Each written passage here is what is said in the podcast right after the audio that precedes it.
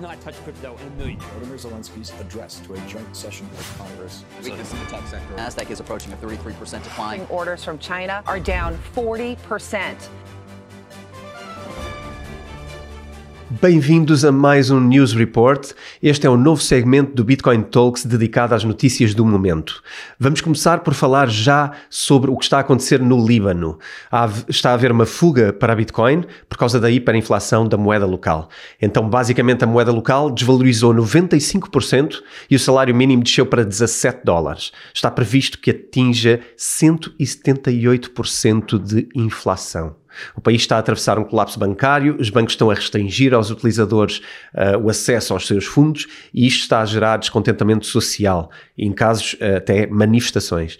Apesar disto, algumas soluções inovadoras começaram a ser adotadas pela população mineradora de Bitcoin, Litecoin e Dogecoin e eh, fazem biscates em troca de Bitcoin e a utilização de Bitcoin como um banco são algumas das formas encontradas eh, pelas pessoas para fugir à utilização das moedas fiat, as moedas governamentais, eh, que estão a dificultar o poder de compra. Após a aquisição das criptomoedas, as pessoas acabam por trocar as criptomoedas por, por, Tether, porque é uma moeda que é uma stablecoin, e depois sim, com Tether, ter acesso a trocar por dólar eventualmente e fazerem as compras locais. Portanto, basicamente as pessoas estão a contornar uh, a moeda local utilizando criptomoedas e a Bitcoin. O, o vídeo a seguir pode-vos dar um pequeno exemplo da forma como estas coisas estão a acontecer. Ahmed Abu Dair, he's 22 years old and he runs an expansive mining network across the country. Now he has 40 employees working for him. Some of his mining farms are actually running on solar power closer to the Syrian border. And what I find especially compelling about his business model is the fact that he allows people to remotely invest in his operation and then earn a monthly dividend in crypto. And some of his customers are at the opposite end of the country from where these farms are. Some are in Syria, Turkey, and Egypt. It's a really interesting setup.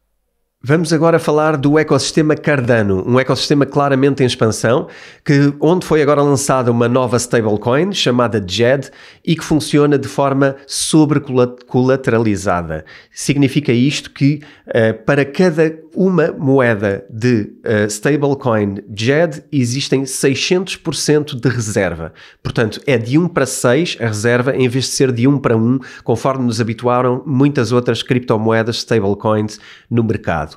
Uh, na realidade, isto acontece porque, uh, como sabem, aconteceram alguns problemas no passado relativamente a stablecoins, nomeadamente uh, o ecossistema Terra-Luna. aqui, aliás, eu convido-vos a ver o episódio, se não conhecem perfeitamente este caso, convido-vos a verem aqui este episódio sobre Terra e Luna, onde eu explico exatamente o que se passou com esta stablecoin algorítmica.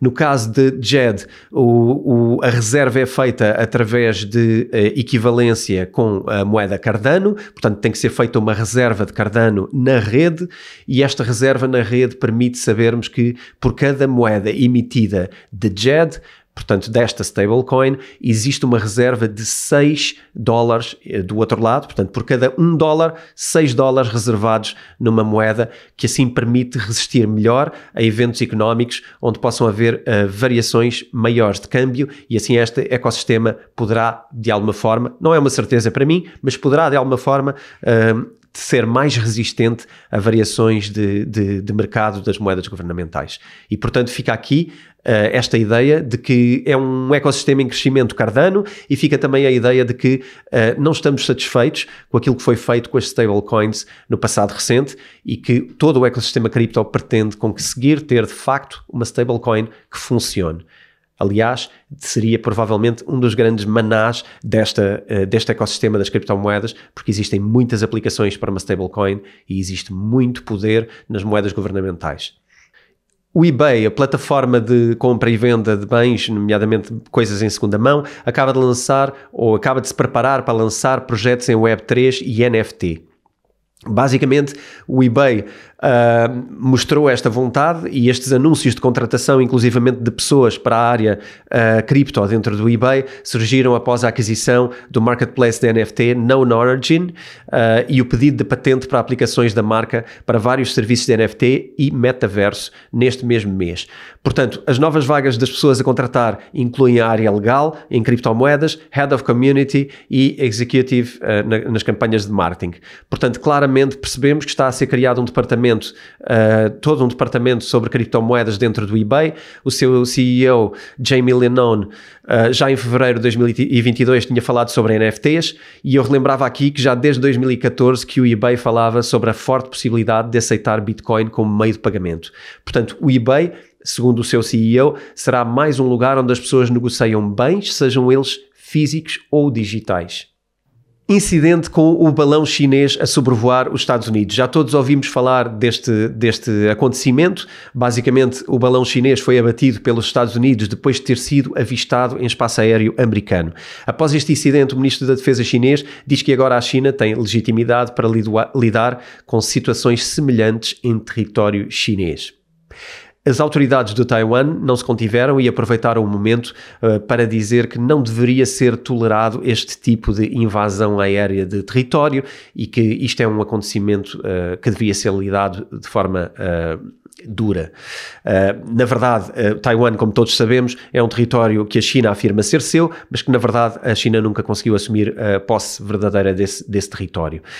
Um, Taiwan considera esta violação uh, uma violação de soberania dos outros países e já agora qual é a tua opinião? Se quiseres envia-nos uma mensagem ou deixa um comentário, envia-nos um e-mail para bitcointalks.editoraself.pt e deixa o teu comentário sobre o que é que significa para ti este movimento do balão chinês ter invadido o espaço aéreo e o que é que significa esta reação dos Estados Unidos uh, terem abatido este balão uma nova nota de 2 mil pesos foi emitida na Argentina. Como é óbvio, isto deve-se à inflação. Esta é apenas uma expressão da forma de como o dinheiro é desvalorizado. À medida que o dinheiro desvaloriza, começamos a precisar de ter notas com mais zeros, basicamente.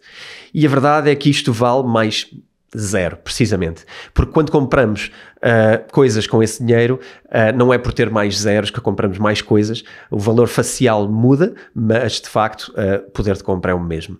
Eu não sei se vocês conhecem a moeda, o dong, e aproveitava para dizer quando eu estive no Vietnã pagava vários almoços com 300 mil dongs.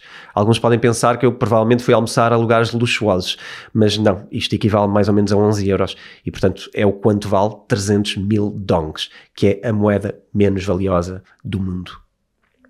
Uma última nota para falar do Ethereum Shanghai Hard Fork que vai acontecer em março. Esta é uma das atualizações mais especuladas dos últimos tempos, porque na verdade este tema, uh, este lançamento deste, deste hard fork vai permitir que sejam levantados uh, todos os Ethereums, portanto, todo o Ether que estava staked até ao momento. Portanto, como sabem, uh, já há dois anos para cá, ou antes disso, começou a ser feito o stake do Ethereum, no sentido de converter o Ethereum numa moeda de Proof of Stake em vez de Proof of Work, e todo o Ethereum que estava preso até ao momento da conversão para Proof of Stake continua preso até agora. Este fork uh, tem o nome de EIP 4895, portanto é apenas um nome técnico, chamado também do Hard Fork Shanghai, e que basicamente vai permitir levantar uh, todo o stake que estava uh, preso desde dezembro de 2020. Atualmente é importante percebermos que cerca de 14% de todo o Ethereum está bloqueado neste stake. Isto são cerca de 16 milhões de tokens e que valem cerca de 26 bilhões de dólares. Portanto, como podem perceber, há uma porcentagem enorme de Ethereum que está neste momento fora de circulação. Uh, obviamente que aqui podemos perceber que uh, desbloquear este stake uh, pode trazer alguma liquidez ao mercado, é um facto, mas pode trazer também uma baixa de preço se de repente alguém decidir que não quer ter tanto Ethereum como teve até agora. Não sabemos exatamente quais são as intenções das pessoas que tinham o seu Ethereum preso, mas enfim, poderá ser alguma eventual oportunidade para ser um momento de compra, caso a moeda baixe, porque na verdade esta implementação o que traz é credibilidade ao Ethereum, porque na verdade continua a seguir o seu roadmap e portanto continua a cumprir tudo aquilo que são uh, as implementações previstas. Atenção para aqueles mais ansiosos, ainda não é desta que vamos ter o Ethereum a escalar as suas transações e a concorrer com outras redes como Solana ou como até Cardano. Portanto, ainda não é desta, este, este hard fork é apenas para permitir o desbloqueamento uh, do Ethereum que estava staked. E por hoje é tudo. Se gostam deste tipo de conteúdo, por favor, deixem as vossas mensagens e os vossos comentários. Façam rating ao nosso podcast nas plataformas onde isso for possível. Façam like nos nossos vídeos e não se esqueçam de subscrever o canal para poderem receber estes episódios especiais assim que eles são publicados. Se nos quiseres apoiar, não nos envies dinheiro, subscreve alguma coisa dos nossos serviços na nossa comunidade, eventualmente no Discord, ou verifica se temos algum curso ou webinar que te possa interessar no link www.theschoolofself.pt. Vemo-nos em breve.